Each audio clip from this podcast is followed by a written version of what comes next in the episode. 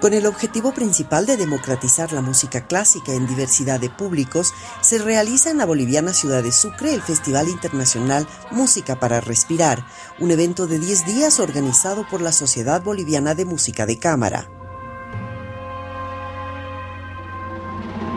El plato fuerte de este evento internacional es el estreno de la ópera Matilde Las Ojeras de la Noche, obra que tiene como sujeto argumental a la reconocida cantautora boliviana Matilde Casasola.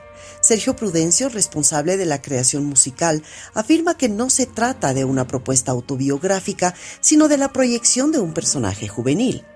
Más bien es un personaje desdoblado de Matilde Casasola, que tiene una propia personalidad, que se llama La Mati, que es una joven actual, que representa todas las disquisiciones emanadas de las lecturas de la poesía de Matilde Casasola, que refieren a, Dios, al amor, a la muerte, a la vida, etcétera, etcétera.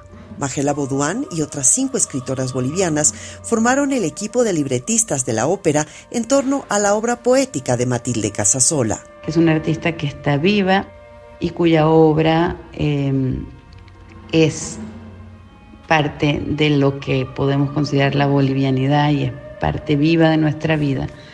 De modo que no queríamos hacer una estatua, sino conversar eh, hondamente con su poesía que por lo demás es bastante desconocida. En La Paz, Bolivia, Gabriela Orozco, Radio Francia Internacional.